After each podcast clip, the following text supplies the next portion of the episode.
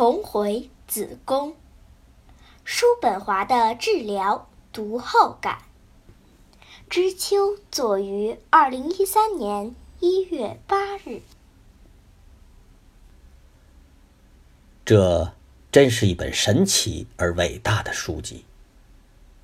用震撼、抓狂等字眼，已不足来形容我阅读时的激情感觉。想起斟酌那些精致对话、受用无穷的时刻，留恋和咂摸字里行间中极富诗意的语句，都情不自禁的摇头晃脑、拍案叫好，从而心驰神往。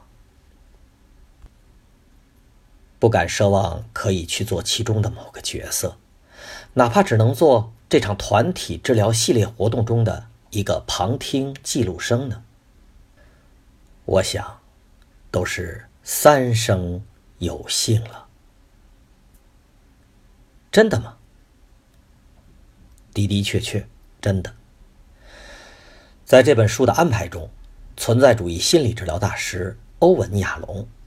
用那令人钦佩的哲思、朴实无华的文字、精巧细腻的布局、醍醐灌顶般的对话，拉开了一场出人意料、惊心动魄、具有无穷魅力的团体治疗心理剧的演出。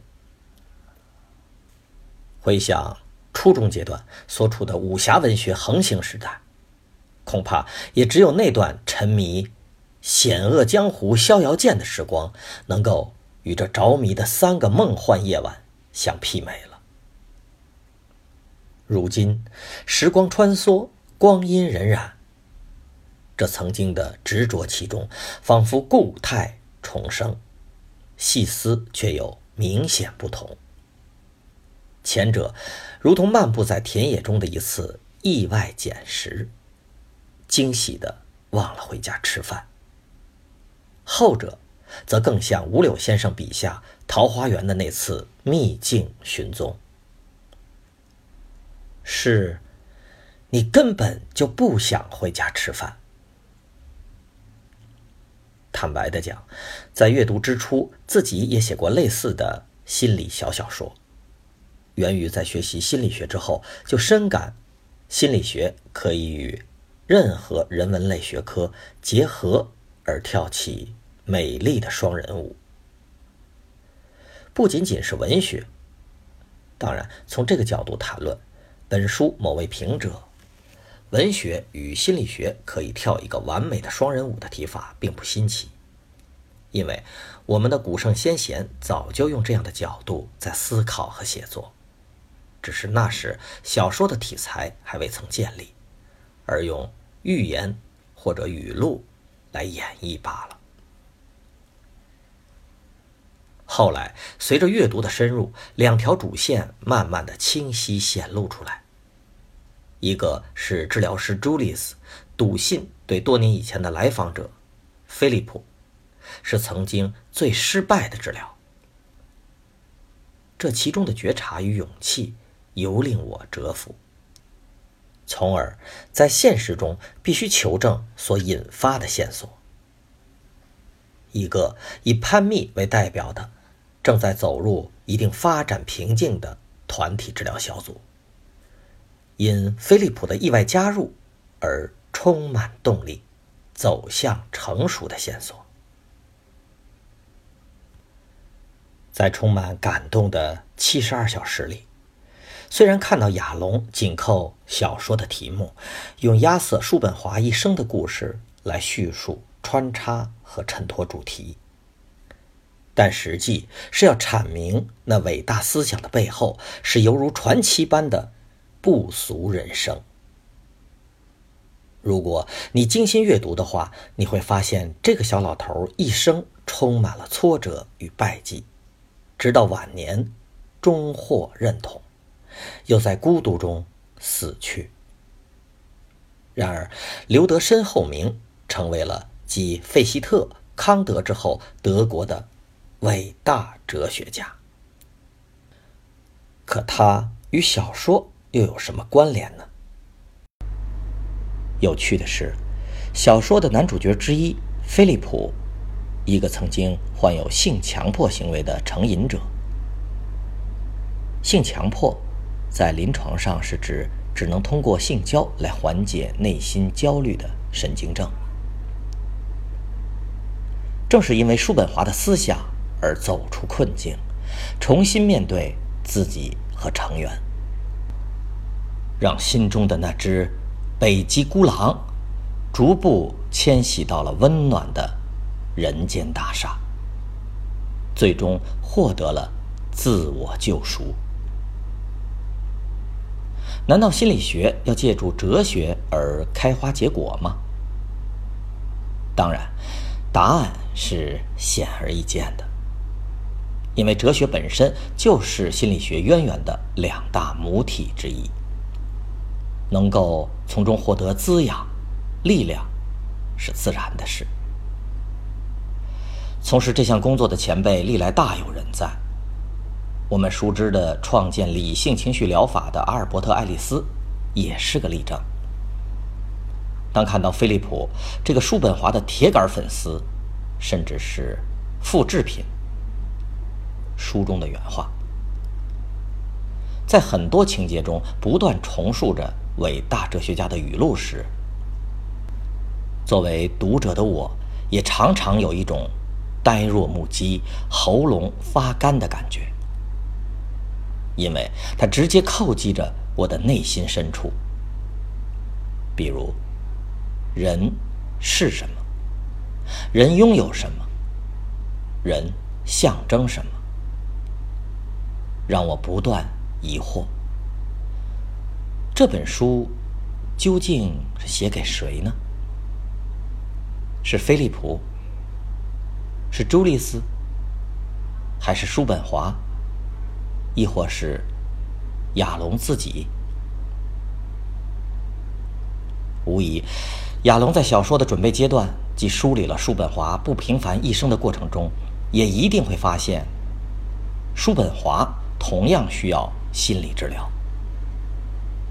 那么，在成功的借鸡生蛋之下，突出刻画完小说中的人物后，这位存在主义心理治疗大师，也一定完成了与叔本华的心灵对话。因此，该书更可以看作。是心理治疗的一次时光穿越，这本书就能给我带来这种成长的感受，所以我怎能不激动，怎能不感谢他呀？在我的理解中，心理工作者的个人成长分为渐进式与开悟式两种，不是高低的区别，而是速度的快慢。他也许会依靠个人的揣摩，也许要依仗团体的进步，但最终靠的还是自己。从我的成长过程、职业生涯以及个人领悟来看，我更看好的是后者，因为它需要一定的天赋素养，并锻炼我们时刻洞察自己的内心感受。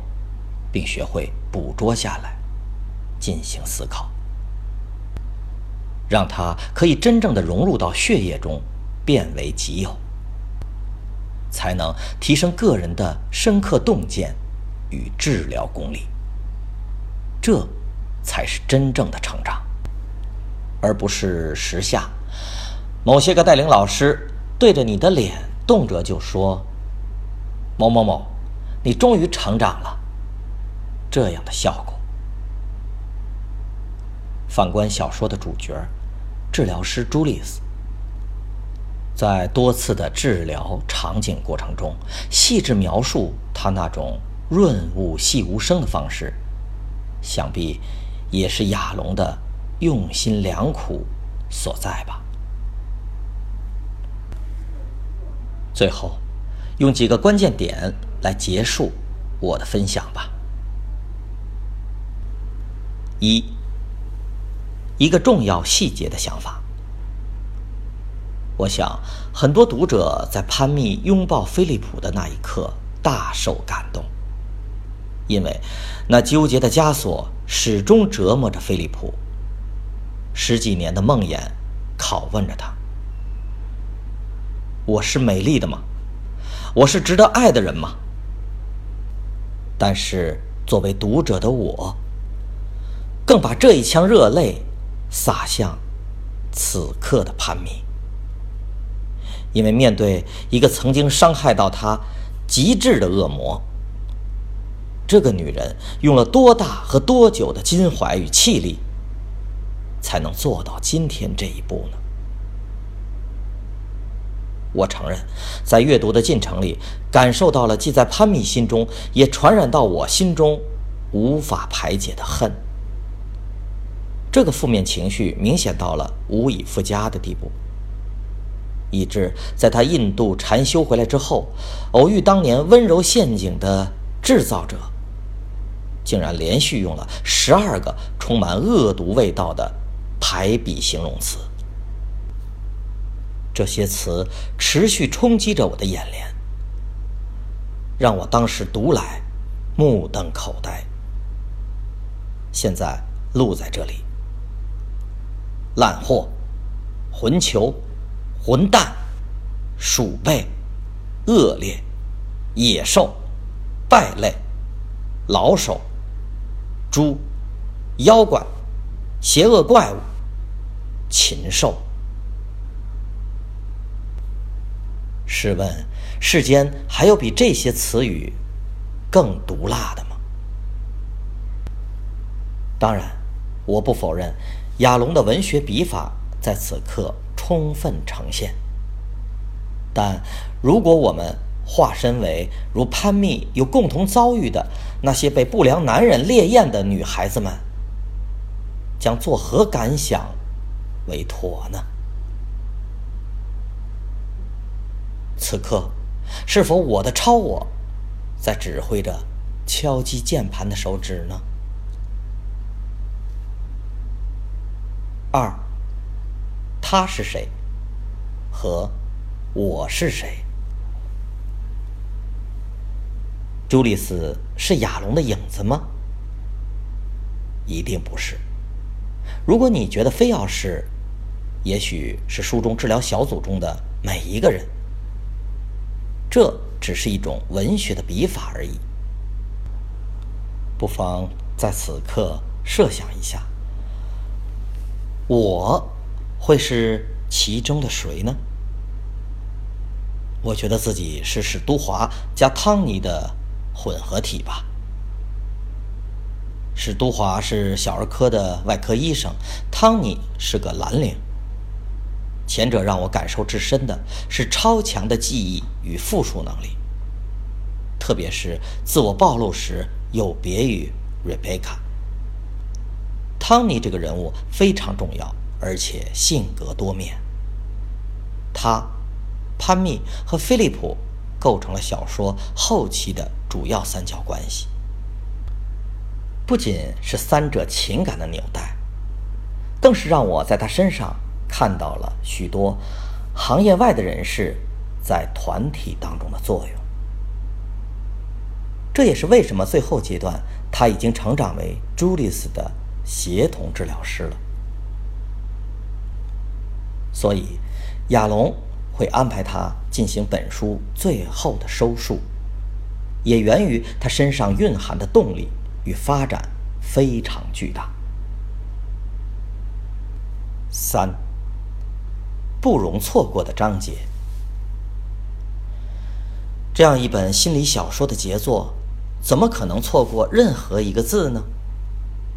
实在无需在这里做这个工作。但是想到当今速成一族的人士阅读习惯，就不自量力的做个试探与建议吧。这也算是图书推广工作的一种吧。特别推荐第十九、二十一、二十八、二十九、三十二、三十四、三十八和四十章。章章精彩，章章感动。